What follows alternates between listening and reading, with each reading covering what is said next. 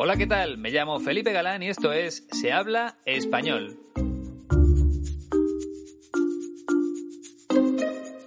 Bienvenida o bienvenido al episodio 110 en el que vamos a hablar de música. Concretamente, durante los próximos minutos conoceremos algo mejor a la cantante de uno de los grupos españoles más famosos. Esa banda se llama La Oreja de Van Gogh, como el pintor, y el nombre de la cantante actual es Leire Martínez. Hoy voy a contar su historia porque este grupo le gusta mucho a Sergio, el hermano de Iñaki. Ya has podido escuchar su voz aquí en el podcast en alguna ocasión y también es la persona que aparece en los vídeos del canal de YouTube que creó hace un par de años la Escuela de Español 15TC. Si todavía no te has suscrito a su canal, te aconsejo que lo hagas. Se llama 15 Turismo Cultural. Tienes que buscarlo de esa forma en YouTube para que te aparezca. Hasta el momento han subido 27 vídeos que sirven para repasar algunas cuestiones básicas del español. Lo interesante es que esos vídeos no duran más de 5 minutos, así que puedes verlos siempre que tengas un rato libre. No hay que dedicarle ni mucho tiempo ni mucho esfuerzo. Por ejemplo, Sergio explica el uso de los verbos ser y estar, de por y para, de tú y usted, de habría y hubiera, en definitiva, son pequeñas lecciones que te van a ayudar a resolver alguna duda o a repasar los conocimientos que ya tienes. Y al mismo tiempo vas a comprobar cómo habla y cómo explica el propio Sergio, que es uno de los profesores online de la Escuela de Español 15TC. Con esto no quiero decir que las clases sean como los vídeos, no. Las clases serán como tú quieras que sean, porque el contenido de lo que deseas aprender dependerá siempre de ti, de tus necesidades. Hay personas que lo único que quieren es ganar más fluidez a la hora de hablar en español. Bueno, pues para esas personas están las clases de conversación, en las que se habla de diferentes temas para que el alumno vaya ganando confianza y al mismo tiempo para que vaya adquiriendo vocabulario de esos temas. Es una manera más práctica de aprender y también más natural. Pero no es lo que desean todos los alumnos, porque hay otros que se están preparando para obtener una certificación oficial en español. Por tanto, necesitan repasar la gramática y todo lo necesario para aprobar el examen. Cada persona tiene una motivación distinta a la hora de aprender español y la Escuela 15TC ofrece servicios online para todas ellas. Así que te animo a entrar en la página web www.15tc.es para que compruebes el precio de las clases, que son muy baratas. Nada más acceder a la página, arriba a la derecha vas a encontrar la palabra precios. Cuando hagas clic, lo primero que vas a ver son precisamente los precios de los cursos a distancia, es decir, los precios de las clases online, que pueden ser de 30 minutos, de una hora, de una hora y media e incluso de dos horas. Si tienes alguna consulta, puedes ponerte en contacto con Iñaki en la siguiente dirección de correo electrónico info 15tc.es él te va a resolver cualquier duda a la mayor brevedad posible para que hagas realidad tu sueño, que es hablar español cada día mejor. Y recuerda que muy pronto también podrás viajar a la ciudad de León para asistir a un curso presencial en la misma escuela.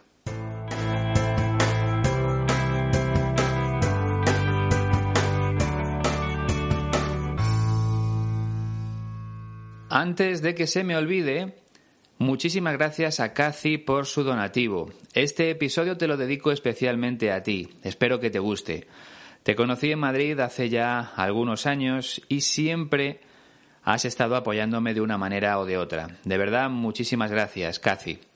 Por otra parte, hace ya mucho tiempo que no doy la bienvenida a los nuevos miembros de la página de Facebook y me hace una gran ilusión porque son de países muy distintos. Por ejemplo, tenemos a María Vittoria Briganti, de Italia, a Rama al-Ramaji, de Jordania, a Yara Amin, de Egipto, a Yerda Van Dijk, de Países Bajos, a Nabe Watanabe, de Japón, a Ali Ahmed, de Mauritania, a Galia Davidovich, de Bielorrusia, a Leandro Santos, de Brasil, a Mike Stoll, de Suecia, Jérôme Lefebvre, de Francia, o Gilles Remel, de Noruega.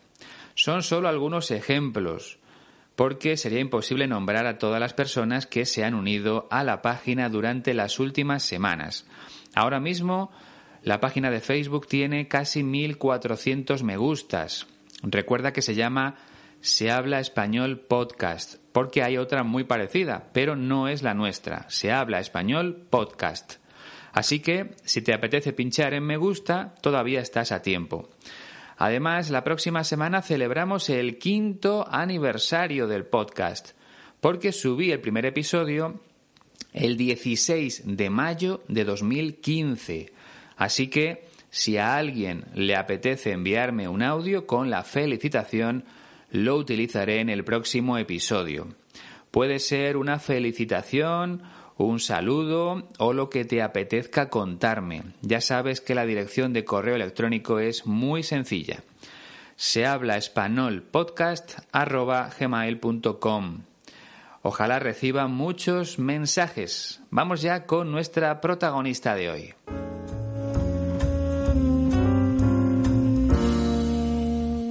Leire Martínez nació el 22 de junio de 1979 en un municipio del País Vasco que se llama Rentería, situado en la provincia de Guipúzcoa.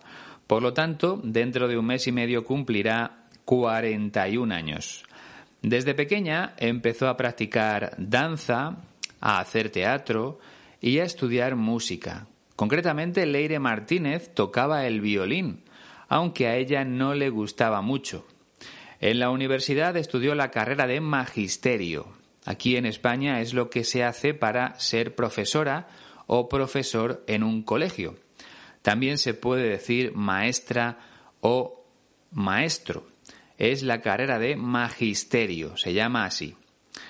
Pero su vida cambió en 2007 al ser elegida para un programa de televisión que se llamaba Factor X. Creo que es un programa bastante conocido a nivel internacional porque se ha visto en la televisión de muchos países, siempre con la participación de, concursantes de esos lugares, claro. Ya sabes que el objetivo del programa es buscar nuevos talentos musicales. Leire Martínez no fue la ganadora del programa, pero llegó a ser finalista. Y su paso por Factor X le permitió darse a conocer en el mundo de la música. Curiosamente, ese mismo año 2007, el grupo La Oreja de Van Gogh, que era muy famoso en España, se quedó sin su cantante, Amaya Montero, porque la vocalista de la banda decidió iniciar una carrera musical en solitario. El grupo necesitaba otra cantante para seguir grabando discos y pensó que Leire Martínez podría ser una buena opción. Le hicieron una prueba a comienzos de 2008 y en julio de ese mismo año se hizo pública la noticia. Leire Martínez se convirtió en la nueva cantante de La Oreja de Van Gogh.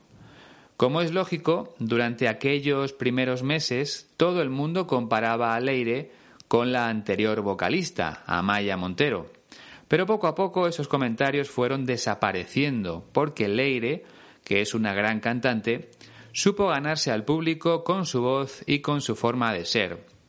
Aunque claro, siempre habrá gente que siga prefiriendo a Amaya Montero. Es algo inevitable. Pero sigamos con Leire porque, además de ser cantante, también ha trabajado como actriz en algunas series de televisión.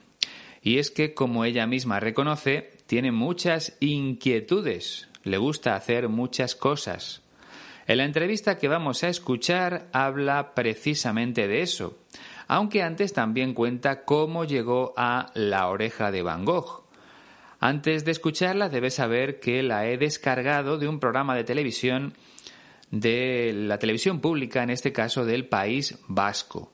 Ahora sí, presta mucha atención a lo que cuenta Leire Martínez. En noviembre del 2007 se había anunciado que, que Amaya y La Oreja se separaban y yo recuerdo el revuelo de la noticia, o sea, fue un boom. Era como impensable que La Oreja se separara. El diario vasco, en el periódico del 6 de enero, es que me acuerdo perfectamente, dice que las candidatas para ser cantantes de La Oreja de Van Gogh somos Edurne, eh, Paulina Rubio y Leire Martínez. Y entonces yo decía, ¿pero por qué hablan de mí?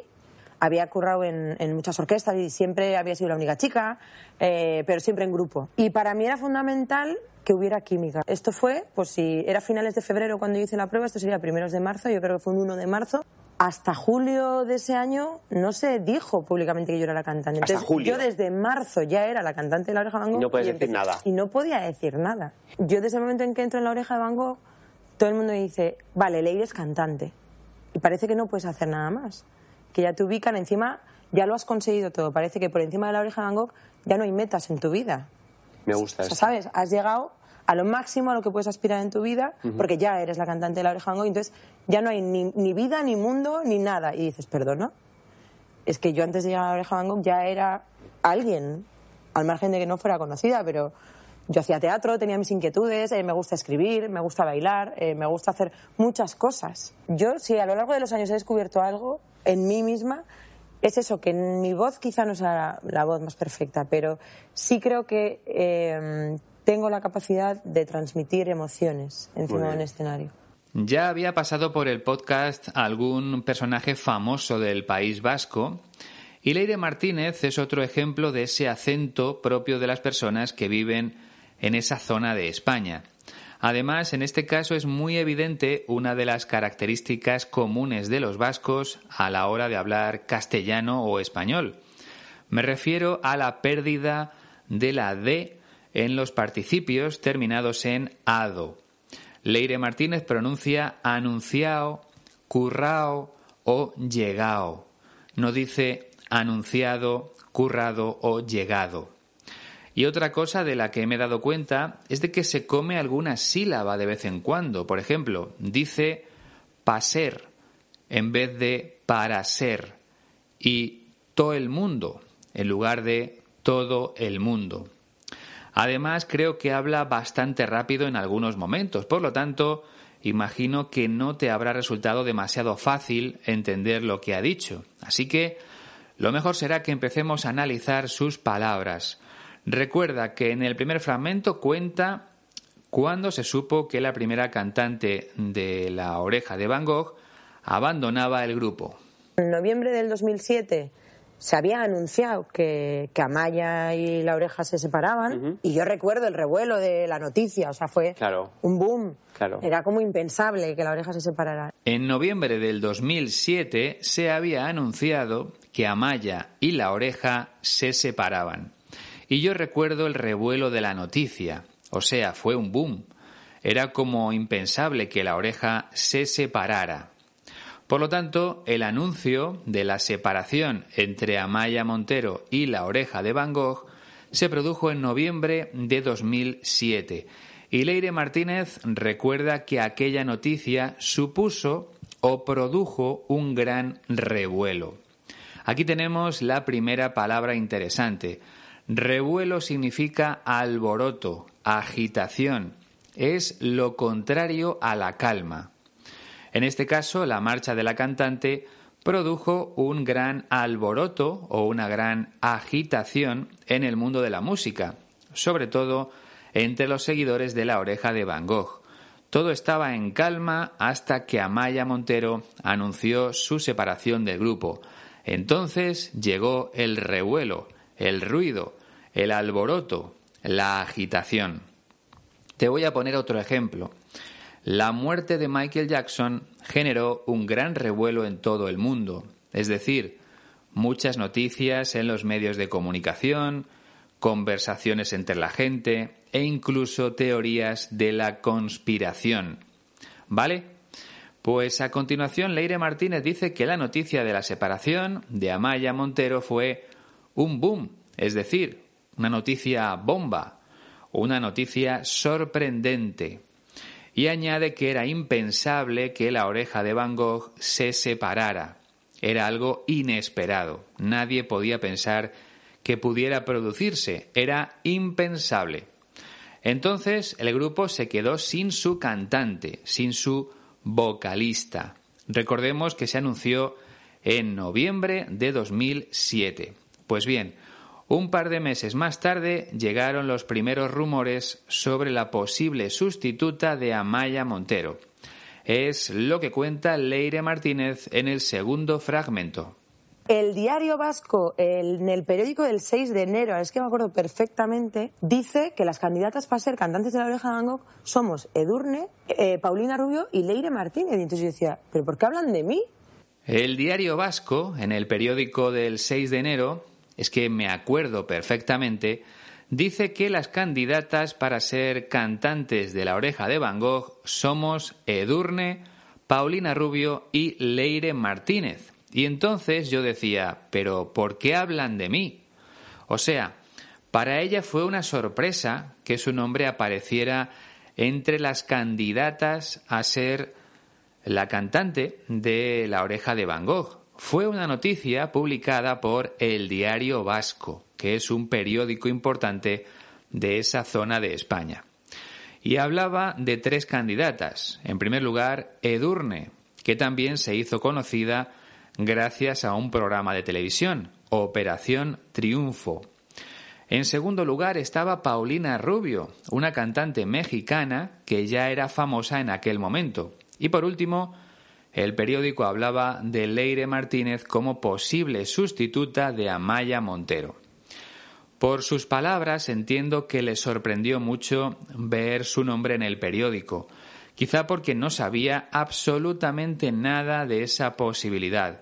Pero resultó que era cierto, que la oreja de Van Gogh estaba pensando en ella. Como te decía antes, la noticia se publicó en enero, pues en febrero ya recibió una llamada para hacer una prueba con el resto del grupo, un ensayo para comprobar si su voz y su estilo se ajustaban a lo que estaba buscando la oreja de Van Gogh. En el tercer fragmento cuenta qué era lo más importante para ella a la hora de formar parte de ese grupo de música. Había currado en, muchas orquestas y siempre había sido la única chica, eh, pero siempre en grupo. Y para mí era fundamental que hubiera química. Había currado en muchas orquestas y siempre había sido la única chica, pero siempre en grupo. Y para mí era fundamental que hubiera química.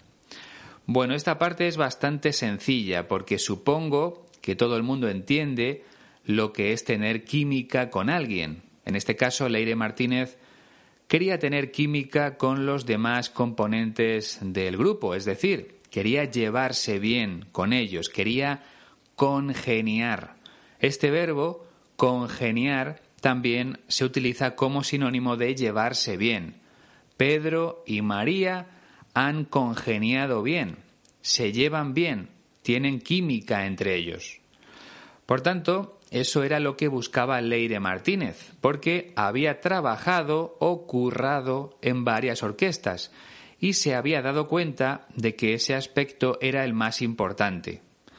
Tener buena química o llevarse bien con los compañeros de la orquesta era clave para el funcionamiento del grupo. Por cierto, cuando habla de una orquesta, no se refiere a ese grupo de personas que tocan un instrumento a las órdenes de un director. Eso también es una orquesta. Pero Leire está hablando de otra cosa. Aquí en España, sobre todo en verano, en las fiestas de los pueblos suelen actuar grupos musicales desconocidos a los que llamamos orquestas. Por ejemplo, esta noche toca la Orquesta Alegría o la Orquesta Atlántida. Se les llama así, no sé por qué, pero son grupos musicales que interpretan canciones conocidas de bandas famosas. Aclarado este tema, vamos con el cuarto fragmento, donde Leire habla de la prueba con la oreja de Van Gogh, del momento en el que supo que era la elegida y del tiempo que pasó hasta que se hizo pública la noticia. Para resumir, hizo la prueba en febrero, en marzo le dijeron que sí, pero no se supo oficialmente hasta julio. Vamos a escuchar cómo lo explica ella. Esto fue, pues si era finales de febrero cuando hice la prueba, esto sería primeros de marzo, yo creo que fue un 1 de marzo. Hasta julio de ese año no se dijo públicamente que yo era la cantante. Entonces, julio. Yo desde marzo ya era la cantante de la oreja Van Y no puedes decir nada. Y no podía decir nada. Esto fue, pues si era a finales de febrero cuando yo hice la prueba, esto sería a principios de marzo. Yo creo que fue un 1 de marzo. Hasta julio de ese año no se dijo públicamente que yo era la cantante. Yo desde marzo ya era la cantante de la oreja de Van Gogh y no podía decir nada. Bueno, la explicación no es demasiado clara, pero creo que se entiende más o menos bien. Como te decía antes, la llamaron para hacer una prueba con la oreja de Van Gogh en el mes de febrero de 2008. En marzo, es decir, un mes después, ya le comunicaron que la elegida para sustituir a Amaya Montero era ella. Pero curiosamente el grupo no hizo pública esa noticia hasta julio. O sea, pasaron cuatro meses hasta que fue oficial. Imagina cómo fueron esos meses para Leire Martínez. Ella sabía que era la nueva cantante de la oreja de Van Gogh, pero no podía decírselo a nadie.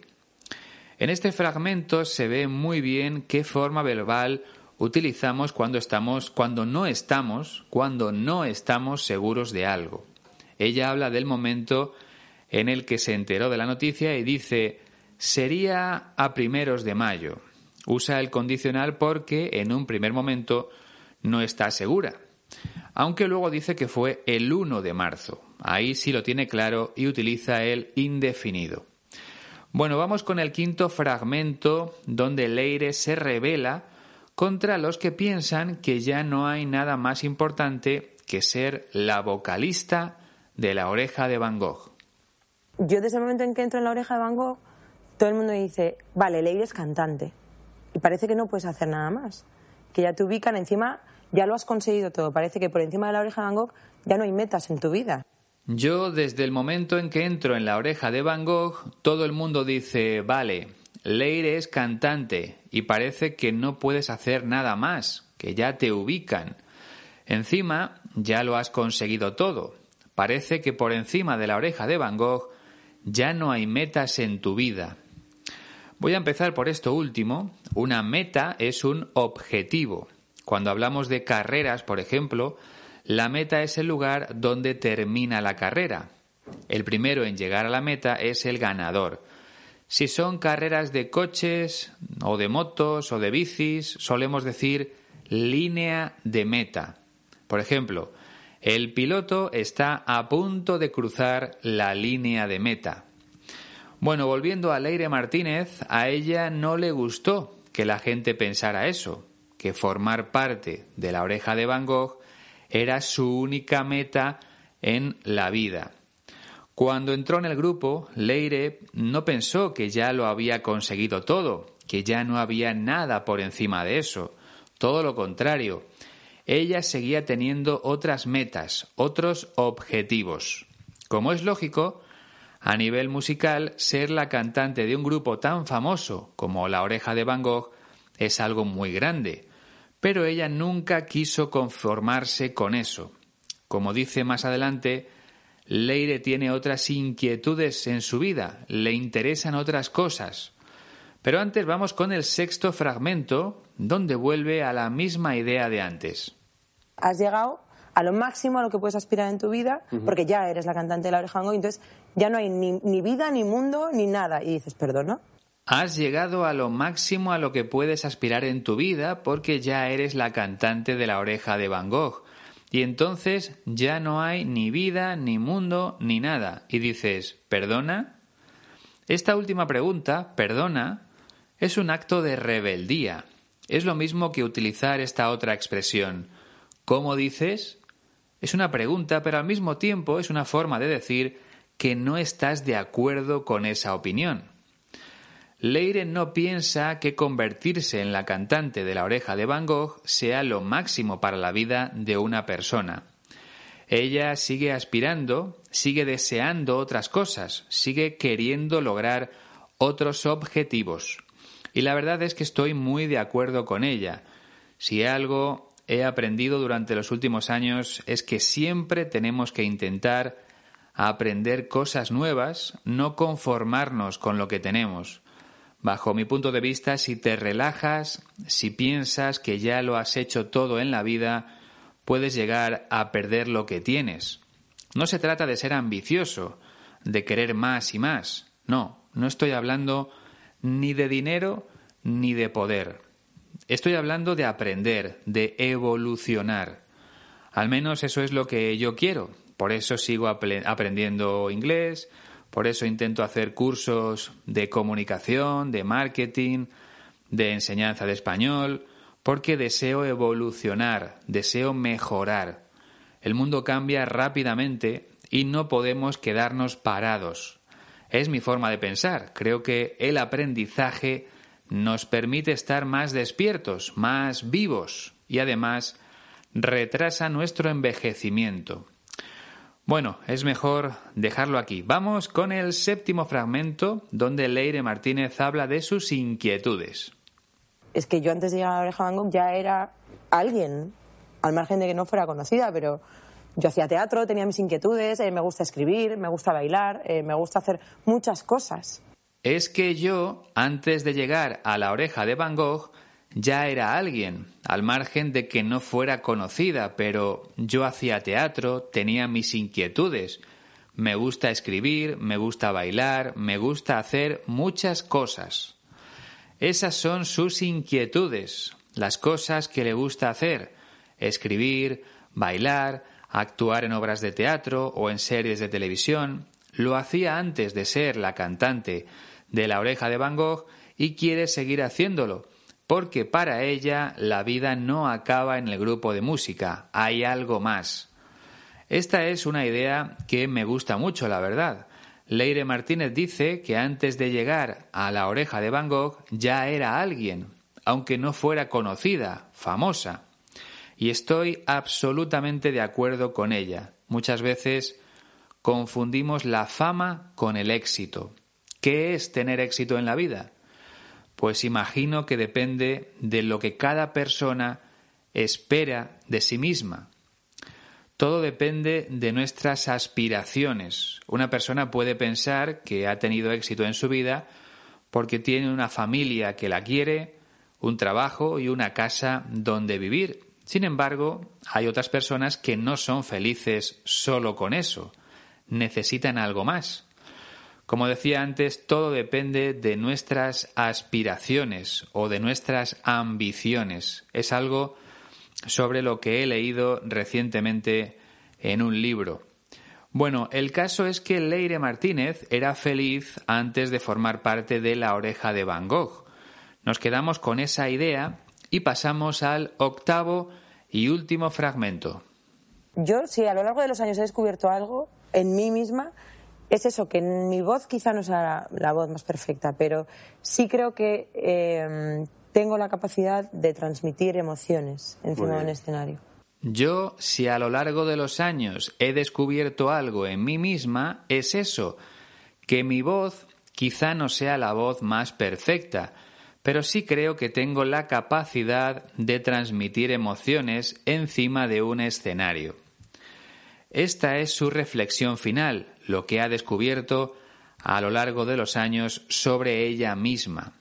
Leire piensa que a lo mejor no tiene una voz perfecta, pero que es capaz de transmitir emociones y sentimientos cuando actúa con la oreja de Van Gogh o cuando participa en una obra de teatro. En definitiva, como ella misma dice, cuando se sube a un escenario. Y quizás sea lo más importante para los artistas, el hecho de poder emocionar al público que te está viendo. Si no eres capaz de conseguir eso, lo normal es que no puedas dedicarte a la música al cine o al teatro de manera profesional. El mundo se mueve por emociones y es necesario saber transmitirlas para captar la atención de la gente. Creo que esa es la idea que pretende compartir Leire Martínez en este último fragmento. Y ahora, si te parece bien, lo escuchamos todo junto para que puedas comprobar tus progresos. Presta mucha atención y concéntrate en sus palabras. En noviembre del 2007 se había anunciado que, que Amaya y la oreja se separaban y yo recuerdo el revuelo de la noticia, o sea, fue un boom.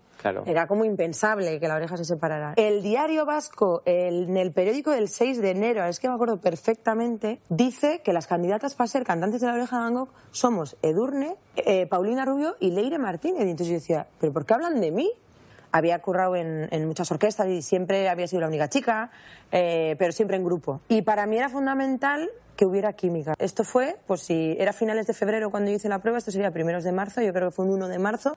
Hasta julio de ese año no se dijo públicamente que yo era la cantante. Entonces, yo desde marzo ya era la cantante de La Oreja de Van Gogh. Y no puedes decir nada. Y no podía decir nada. Yo desde el momento en que entro en La Oreja de Van Gogh, todo el mundo me dice, vale, Leire es cantante. Y parece que no puedes hacer nada más que ya te ubican encima, ya lo has conseguido todo. Parece que por encima de la oreja de Van Gogh ya no hay metas en tu vida.